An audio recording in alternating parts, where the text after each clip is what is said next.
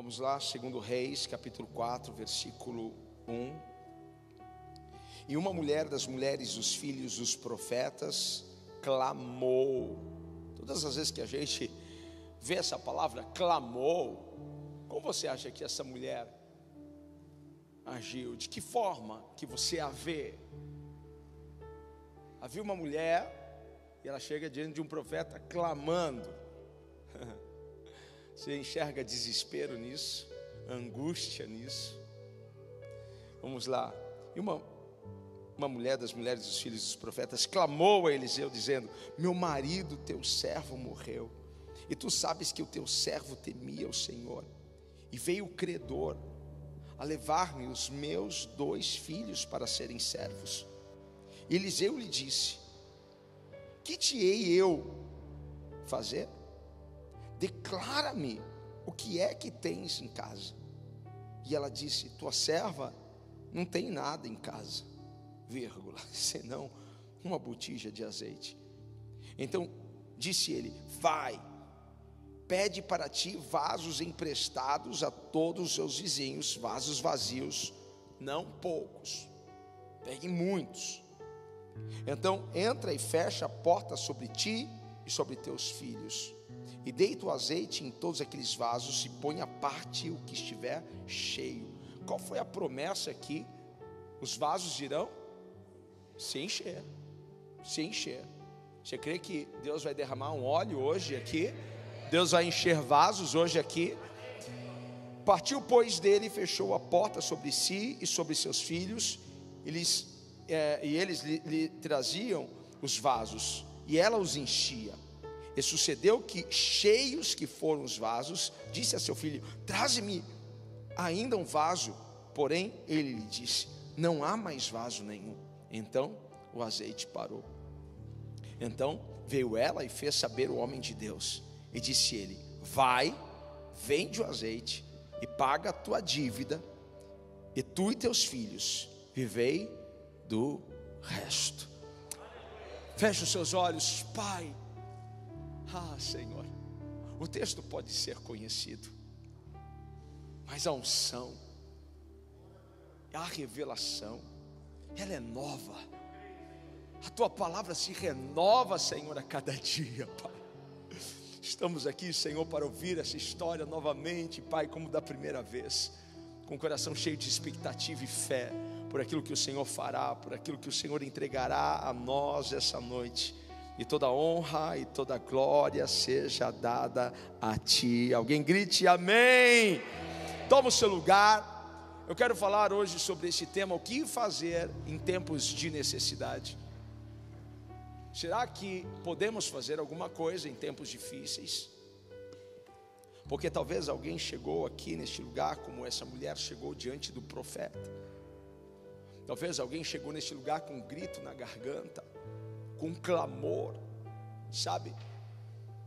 Porque chegou no fundo do poço, porque não sabe o que fazer, porque não tem perspectiva, não enxerga futuro, não está vendo uma luz no fim do túnel. Eu acredito que esta palavra é para alguém que está conosco aqui e através da internet, sabe?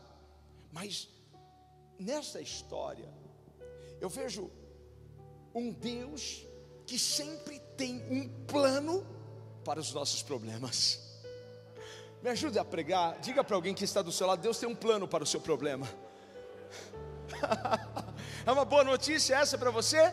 Deus tem um plano para o seu problema. Deus tem um plano para a sua necessidade. Deus tem um plano. É, sabe, Ele tem uma saída para para o fundo do poço.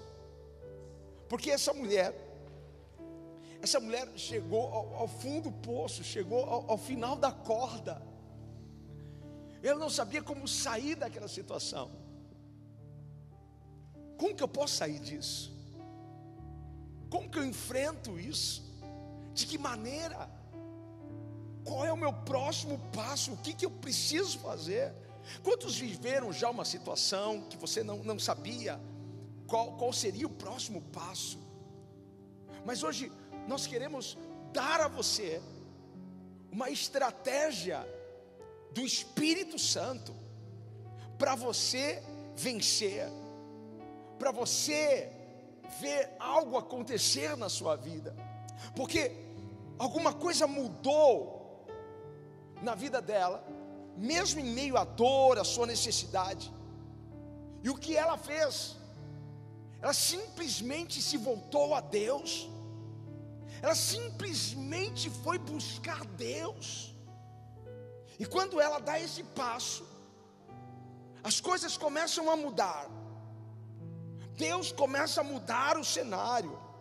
Porque assim como Deus cuidou daquela viúva, ei, Deus também vai cuidar de você. Assim como Deus supriu as necessidades daquela mulher, Deus também suprirá suas necessidades. Porque o mesmo Deus que esteve com ela é o mesmo Deus que está aqui conosco. Deus não mudou de forma alguma. Em meio às nossas crises, em meio às nossas necessidades, Deus continua sendo socorro, Deus continua sendo ajuda, Deus continua sendo suprimento, Deus continua sendo curador, Deus continua sendo libertador, Deus continua sendo a nossa esperança. Ei, será que você pode oferecer a Ele o um louvor? Não importa onde você esteja, ele é o seu socorro bem presente na hora da angústia. Agora, olha só quantas coisas houveram na casa dessa mulher. A primeira coisa que houve na casa dela foi morte. Quantas coisas estão havendo na sua casa nesses dias? Mas houve morte. O seu marido partiu. O provedor o sustentador, o amigo. Só quem é bem casada com a minha esposa sabe o que é isso. Hã? Você sabe o que é isso, Muniz? Cíntia? Hã? Hã? Porque o homem é provedor, submissão não quer dizer estar debaixo dos pés mas está submissa a uma missão. E quando o homem não tem uma missão, fica difícil de, de submeter. Então os homens precisam ter uma missão. E que a sua primeira missão seja buscar o reino de Deus e a sua justiça em primeiro lugar. Que a sua primeira missão seja levar toda a sua casa e família ao altar de Deus. É muito legal a gente pegar a nossa família e ir ao shopping, pegar a nossa família e ir a um parque, é muito legal a gente pegar a nossa família e, e dar uma volta, mas nada supera pegar a nossa família, para onde vamos? Vamos para a casa do Senhor. Alegrei-me quando me disseram: vamos à casa do Senhor. Aleluia! Ela perdeu o homem que tinha como missão servir a Deus. Ele era um dos filhos dos profetas. Ele é aquele que servia o profeta. E há uma lição nisso para nós, porque sempre que você serve, lá na frente você terá alguém para te servir também. Porque é uma semeadura. Não dá para para eu colher algo que eu não plantei. Mas aquele homem semeou tanto na vida daquele profeta, que agora a sua esposa estava colhendo o fruto daquela semeadura. Mas houve morte, mas também houve dívida naquela casa. O provedor havia ido embora, Aquela mulher dependia do seu esposo, assim funcionavam as coisas lá no passado. Hoje nós temos mulheres que ajudam em casa, que contribuem, que trabalham. Quantas mulheres trabalham aqui? Hein? Amém. Glória a Deus pela vida de vocês. Que cooperam, que auxiliam. Mas naquele tempo a mulher era verdadeiramente do lar, e o seu trabalho era cuidar da casa e cuidar dos filhos, toda a educação dependia da mulher. Então o provedor vai embora e ela não tem agora sustento, está acabando o sustento.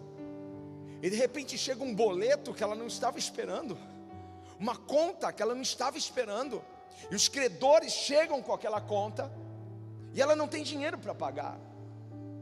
Então os credores dizem: Olha, arrume esse dinheiro até tal dia, porque se você não arrumar esse dinheiro, nós vamos levar os seus dois filhos. Então, houve morte, houve dívida, e agora houve desespero. Como assim? Eu já perdi os, o, o meu marido e agora estou prestes a perder os meus filhos. Houve um desespero. Só que não houve só coisas ruins e negativas naquela casa, porque houve fé naquela casa.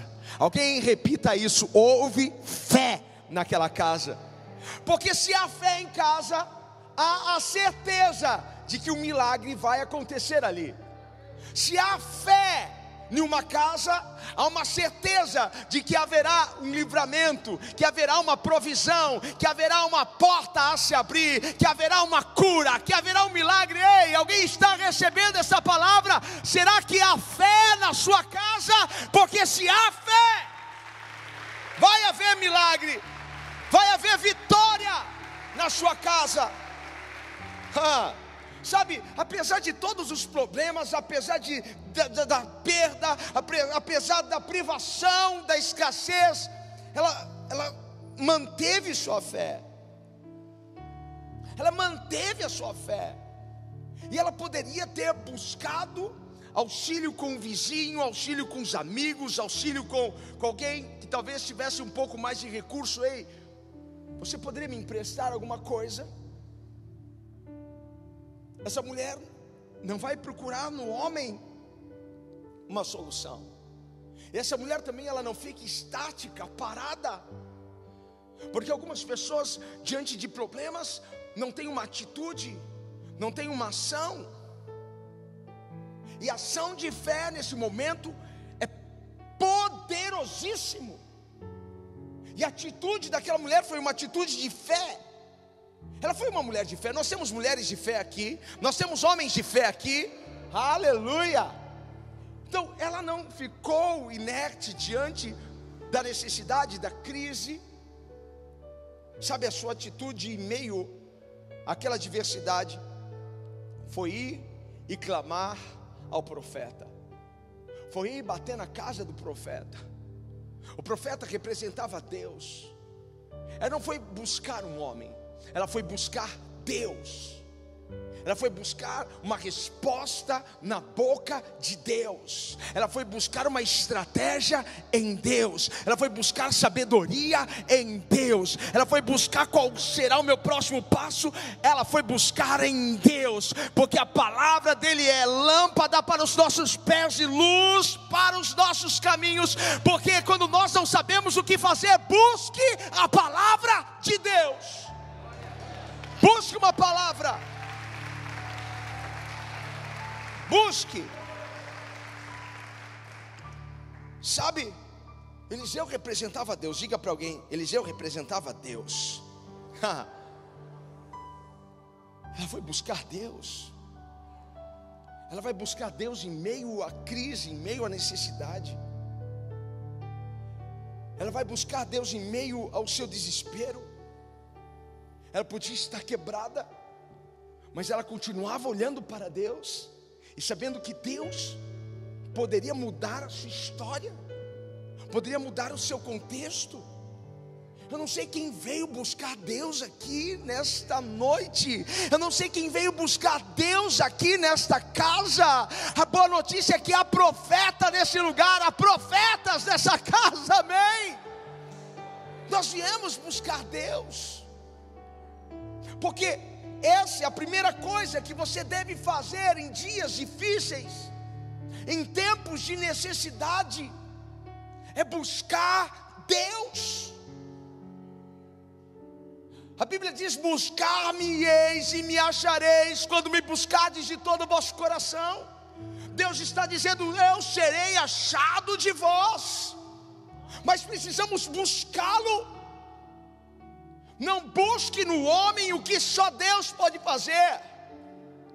Não busque no seu marido o que só Deus pode fazer. Não busque no gerente do seu banco o que só Deus pode fazer. Em primeiro lugar, busque a Deus.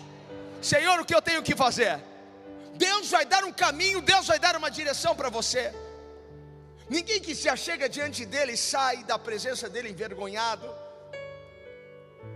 Então busque a Deus. Uns, uns buscam no homem, outros buscam instituições, mas nós buscamos a presença de Deus, nós buscamos a Sua glória.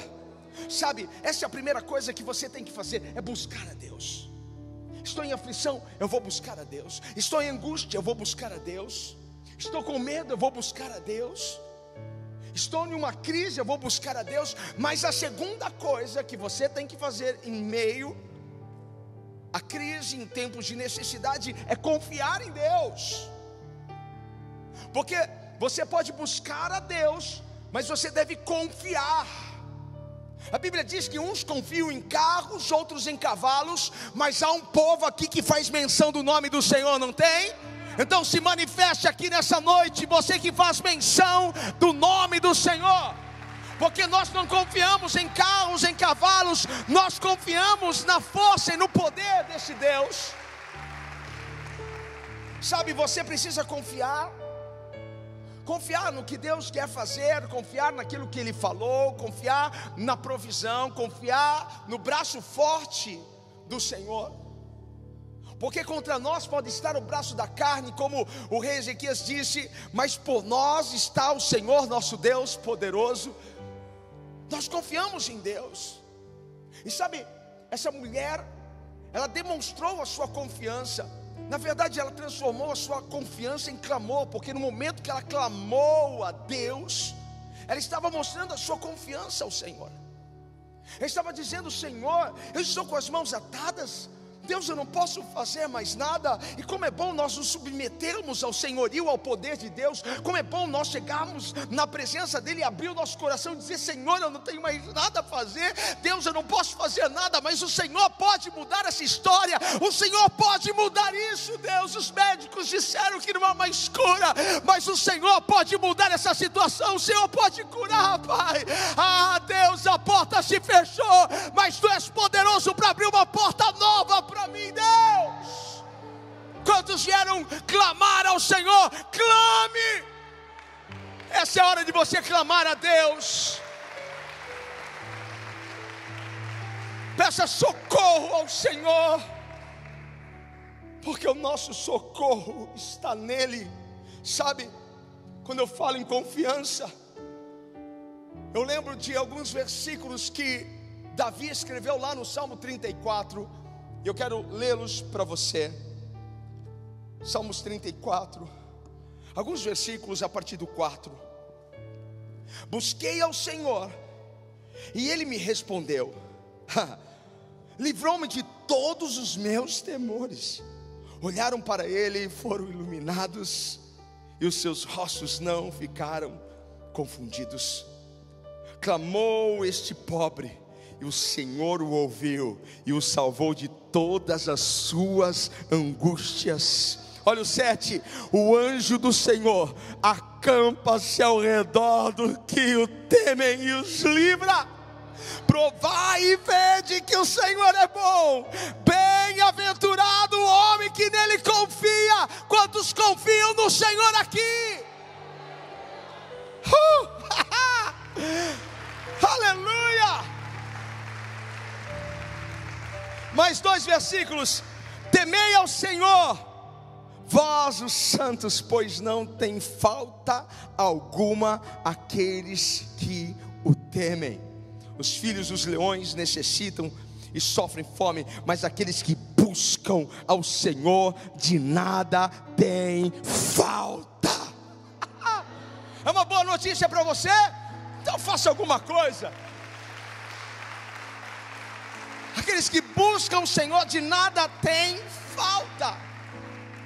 Busque o Senhor, confie em Deus. Eu não sei para quem é esta palavra, mas a vitória vai começar na sua casa. A vitória vai começar na sua casa. Casa é um lugar de vitória. Casa é um lugar de milagre. A vitória vai começar na sua casa. Eliseu sucedeu Elias, e Elias teve uma situação de multiplicação em sua vida, em seu ministério. Isso aconteceu na casa de uma viúva. Deus tem um negócio com as viúvas, Deus tem um negócio com os órfãos. E naquele lar, um milagre aconteceu. Naquele lar houve uma vitória. Levante as suas mãos para receber isso. Na sua casa haverá vitória. Na sua casa haverá vitória. Você está recebendo isso? O profeta pergunta para aquela mulher: O que tu tens em casa? O que tu tens em casa? E a resposta dela, a primeira resposta foi: Eu não tenho nada. Mas a segunda resposta foi: Olha, eu tenho um pouco de azeite, eu tenho uma botija pequena de azeite. Sabe, a gente precisa entender que a provisão não começa com aquilo que nós não temos, a provisão começa com aquilo que nós temos. Jesus perguntou aos discípulos: alimentem esse povo. E os discípulos, mas como nós vamos fazer isso? Não há nada aberto agora. Ainda que tivéssemos todo o dinheiro, não conseguiríamos comprar alimento suficiente. Jesus disse para eles: deem um jeito. E eles vieram e trouxeram cinco pães e dois peixes. Sempre um milagre vai acontecer a partir de alguma coisa que nós temos. Nós não precisamos de muito. As coisas não acontecem apenas com pessoas que têm uma grande fé. Você não precisa de uma grande fé para ver um milagre. Você só precisa de fé. É uma pequena fé, do tamanho de um grão de mostarda, é suficiente. Nós não precisamos de muitas coisas. Cinco pães e dois peixes dá para alimentar 15 mil pessoas tranquilamente.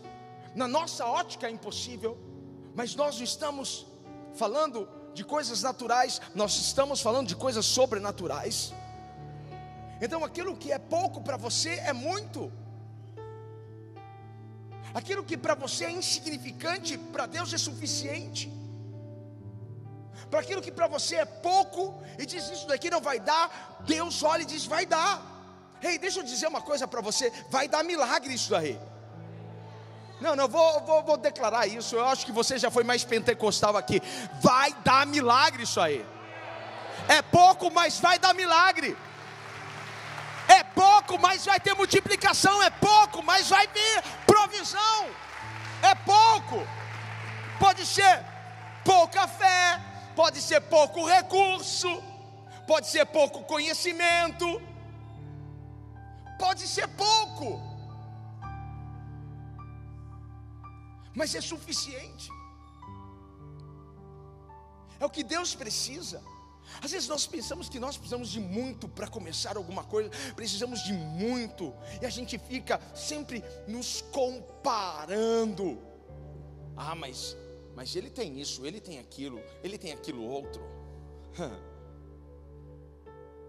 Sabe, o que você precisa? Você precisa da unção do Senhor, e essa unção já está sobre a sua vida. É isso que você precisa. Ah, mas eu, eu, eu não tenho, eu não tenho essa habilitação, eu não tenho esse diploma, eu não tenho esse curso. Você tem Deus, hein? Você tem o Senhor. A gente sempre leva o testemunho do Vini, eu lembro do primeiro trabalho que, que ele teve, eu, eu falei para um amigo meu, que era diretor de uma rádio online, e falei assim: Poxa, contrata o meu filho para trabalhar com você, nem que eu tenha que pagar o salário dele, mas tira ele da minha casa, por favor, para ele trabalhar. Eu falei: Não, não se preocupa, não, vou dar um salário, dei um salário legal para ele. Mas depois Deus abriu uma porta tão grande para ele numa empresa de publicidade que era top, em que ele via muitos alunos de publicidade fazendo um tour pela, pela agência, era um prédio enorme lá na Brigadeiro, e ele olhava para aqueles meninos, para aquelas meninas que sonhavam em trabalhar lá, eles estavam dando um duro na faculdade, e o Vini falava assim: Poxa, eu ficava olhando para eles, falei assim: Meu Deus, nem publicidade eu fiz para estar tá aqui, porque quando Deus abre a porta, ninguém pode fechar. Quando Deus quer te promover, ninguém pode impedir. Quando Deus quer colocar você em um lugar, ninguém vai perguntar o que você fez, o que você deixou de fazer. Eu estou aqui como profeta de Deus. Se tiver dois ou três crendo nisso que eu estou falando, eu estou satisfeito. Se você crê que Deus vai abrir uma porta para você, celebre o Senhor. Celebre ao Senhor. Aleluia. Tudo que nós precisamos, nós já temos. Tudo que nós precisamos para enfrentar esse desafio, nós já temos. Tudo que nós precisamos para viver um milagre, nós já temos. Nós temos, é você que está fazendo pouco caso daquilo que você tem. É você que está diminuindo o que você tem. Ai, a tua serva tem uma botija de azeite. É pouco. Mas o profeta disse: vai dar, vai dar milagre. Diga para alguém: vai dar milagre. Veja uma coisa aqui: Deus escolheu fazer com que essa viúva participasse do seu milagre. Veja, a grande parte dos milagres da Bíblia houve a necessidade da cooperação de quem recebeu o milagre. Você já reparou isso? Hein? Já percebeu isso? Bartimeu, por exemplo, se ele não tivesse lá gritado, filho de Davi, tenha misericórdia de mim, ele teria recebido. Hã? Se aquela viúva de Elias não tivesse ido para casa, feito um bolo e levado ao profeta, ela, ela teria visto multiplicação em sua casa. Há muitos milagres que precisam da nossa cooperação. Ah, Moisés, para de clamar, começa a marchar, toca nessas águas. Deus está pronto para fazer um milagre extraordinário na sua vida, mas às vezes nós não queremos cooperar com isso. Às vezes nós não queremos fazer parte disso. E Deus estava agora colocando essa mulher num projeto chamado milagre e multiplicação. Ei, receba isso. Deus está colocando você num projeto chamado milagre de multiplicação. Você vai ter a sua parte, porque Deus vai ter a parte dele. Você vai ter a sua parte, Deus vai ter a parte dele. Porque quando ela chega ao profeta, o profeta poderia ter dito para ela o seguinte: Olha, vai para sua casa, liga a televisão, descansa, porque Deus vai trabalhar e a bênção vai bater na sua porta. Poderia? Poderia ter dito isso. Mas Deus queria que ela cooperasse com o milagre. E aí Deus começou a esticar a fé dessa mulher. Deus estica a nossa fé. 2020 tem sido o ano em que Deus tem esticado a nossa fé. Ou você crê, ou você crê. Ou você vai, ou você vai. Não é assim? Então o profeta diz para ela: Olha, pega vasos emprestados. Chegue nas suas vizinhas e peça vasos emprestados, não poucos, muitos vasos, porque vai depender muito daquilo que você quer ver na sua vida. O que você quer ver na sua vida é grande, é pequeno. Coisas grandes vão exigir um preço maior, um sacrifício maior. Coisas pequenas mas eu sei que muitos aqui querem viver coisas grandes de Deus. Então o sacrifício vai ter que ser um pouco maior. Às vezes nós vamos ter que nos empenhar um pouco mais, acordar um pouco mais cedo, dormir um pouco mais tarde, ler livros, se aplicar, fazer treinamentos. A gente vai ter que fazer alguma coisa. Eu não sei qual é a proporção daquilo que você quer viver em Deus, mas tem algo que vai depender de você, sabe? Mas quando o profeta disse para ela assim: vai e pega vasos emprestados, você não achou estranho? Já pensou? Você vem para mim, eu digo para você: pegue vasos emprestados. Você vai achar estranho o meu pedido. Foi estranho aquele pedido. Foi esquisito aquilo. Mas olha só. A primeira coisa que nós devemos fazer em tempos de crise, em tempos de necessidade é buscar a Deus. A segunda coisa que precisamos fazer é confiar em Deus. Mas a terceira coisa que nós precisamos fazer em tempos de crise, em tempos de necessidade, é obedecer a Deus. Ainda que pareça loucura, ainda que não faça sentido, ainda que a gente não consiga entender, simplesmente obedeça a Deus. Você não vai dizer para ninguém, você vai dizer para você mesmo: obedeça a Deus. Sabe, porque agora eu fico pensando, quando eu estava lendo essa palavra novamente, como que ela abordou as vizinhas? Como que você abordaria as suas vizinhas? Eu fiquei pensando, ela chegando para pedir vasilhas, ó, o que você tiver aí de panela, de vasilha, de tapaué, o que você tiver aí de garrafa? Às vezes é difícil você pedir alguma coisa sem dar uma explicação antes, ainda mais quando é algo absurdo assim, não é? Ah, às vezes você vai lá, ah, poxa, acabou meu açúcar, estou fazendo um bolo, você já deu uma explicação, presta um pouquinho de açúcar. Mas imagina essa mulher chegando para as vizinhas falando: Ah, eu vou te pedir uma coisa maluca, porque tem um profeta lá que, ó, ele que mandou fazer isso, tá? Eu acho que ele é doidinho, mas ele, ele me pediu para fazer algo. Não me pergunte tal porquê, eu só quero saber se você pode me emprestar vasilhas. Se tiver aí panela, tapaué, garrafa, dá para você me emprestar, porque eu estou em um processo porque eu estou num momento de dificuldade, eu estou num momento de escassez, mas eu sei que o meu Deus está chegando, eu sei que Ele está vindo com livramento. Eu só quero saber se você pode me emprestar. Eu vou te devolver tudo. Eu vou te devolver. Ela tinha em seu coração a certeza de que Deus faria algo por ela. Sabe? Deus estava liberando o potencial dessa mulher. Sabe o que Deus está fazendo agora aqui? Deus está liberando o seu potencial. Deus está desatando o seu potencial, Deus está ativando o seu potencial, o seu potencial criativo, o seu potencial para executar, porque às vezes nós temos a ideia, mas nós não temos a condição para executar a ideia. Ei, quantos recebem esta palavra que eu estou sendo profeta nessa noite?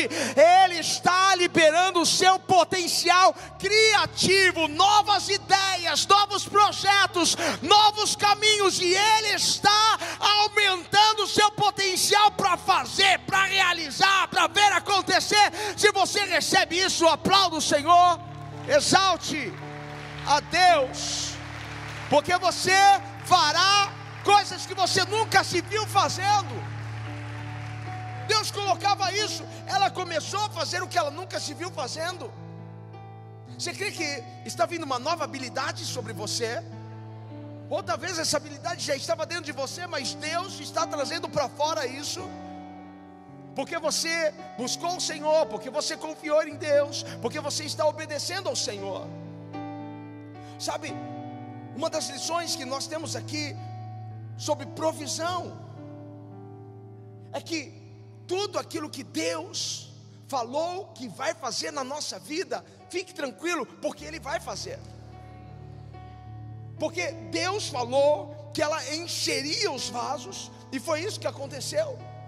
O que Deus falou que vai fazer na sua vida, o que Deus falou que vai fazer na sua casa, o que Deus falou que vai fazer na sua conta bancária, o que Deus falou que vai fazer no seu casamento, ei, fique tranquilo, Deus vai fazer. Deus vai fazer porque não há limites para a provisão de Deus. Levante as suas mãos e declare isso. Não há limites para a provisão de Deus. Não há limites. A provisão de Deus é ilimitada. Sabe? O óleo fluía enquanto tinha vaso, enquanto tinha recipiente. O óleo só parou de fluir quando acabaram os vasos, quando não tinha mais lugar para ser depositado aquele óleo. Então a limitação não estava no óleo, a limitação estava nos vasos, a limitação estava nos recipientes, porque nada pode impedir a provisão de Deus. Então, a provisão de Deus, ela vem onde há espaço, ela vem. Aonde há lacuna, ela vem. E se há espaço em você, essa unção vem. E se há glória a Deus na sua boca, essa unção vem. E se há aleluia nos seus lábios, essa unção vem. É sinal de que você tem sede e está pronto para receber a unção fresca. Aleluia! Glória a Deus! A provisão de Deus não conhece limites. Assim como houve provisão para aquela viúva, está havendo provisão para você hoje aqui. Olha só, como ela começou o dia dela. Ela começou o dia dela sem nada, absolutamente nada. Mas como ela terminou o dia dela? Ela terminou o dia com tudo aquilo que ela precisava e ainda sobrou. Você crê que Deus pode fazer isso? Você crê que amanhã você pode acordar sem nada e no final da tarde você pular de alegria porque Deus fez alguma coisa por você? Se você crê nisso, por favor, deixa ouvir o seu glória a Deus, o seu aleluia. Ela começa o dia sem nada. E aí eu preciso confiar no que Deus quer fazer. Eu preciso confiar no cuidado de Deus.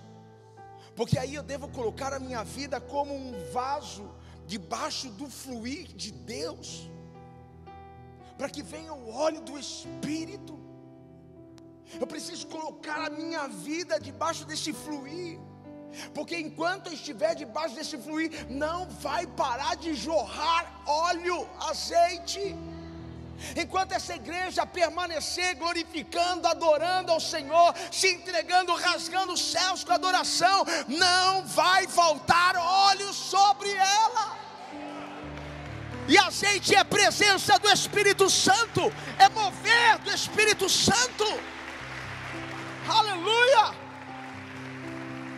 Porque não há nada que possa impedir Deus de fazer o que Ele quer fazer. Nada pode impedir. Quando Deus está decidido a fazer algo, Ele vai lá e faz.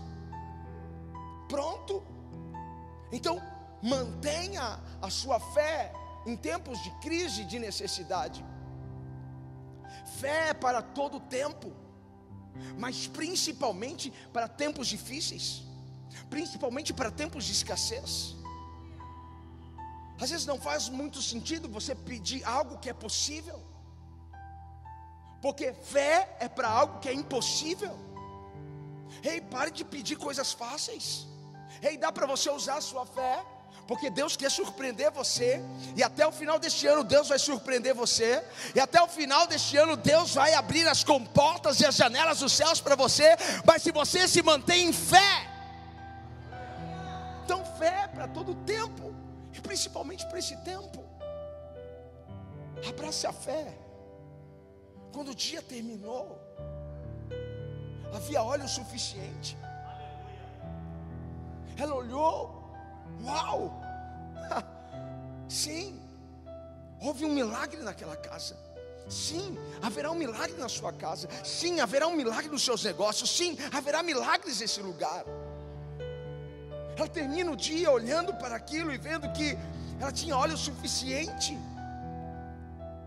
sobre aqueles vasos que estavam na casa dela, vasos emprestados.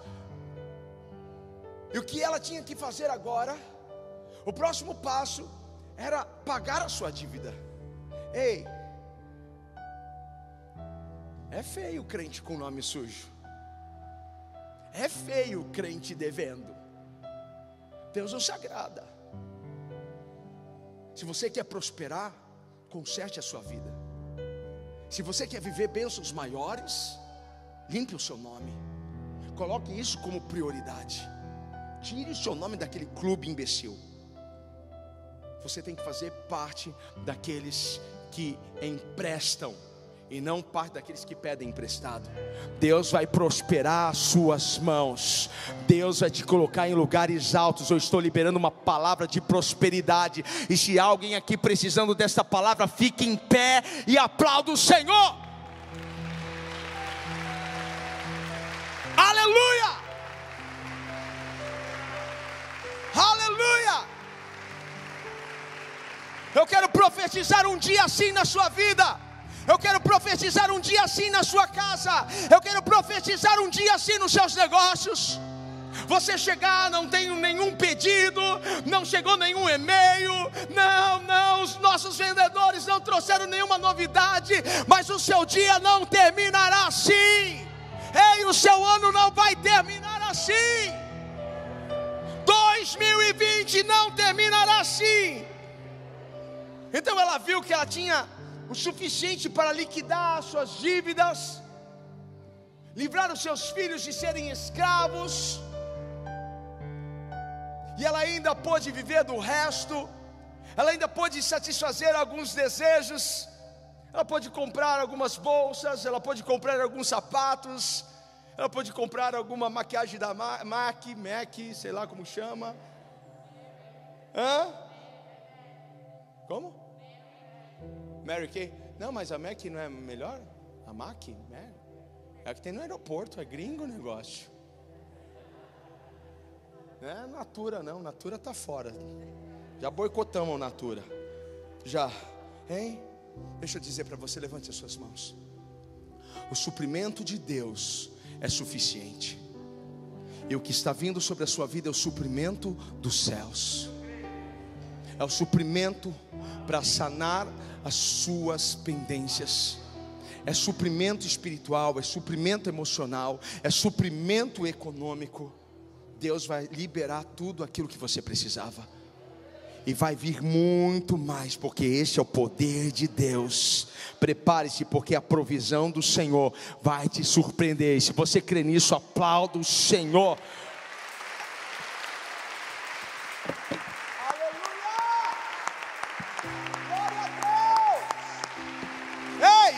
Deus. Ei, confie em Deus. Ei, obedeça a Deus. Está vindo provisão. Está vindo milagre sobre nós. Aleluia. Obrigado, Senhor. Glória a Deus.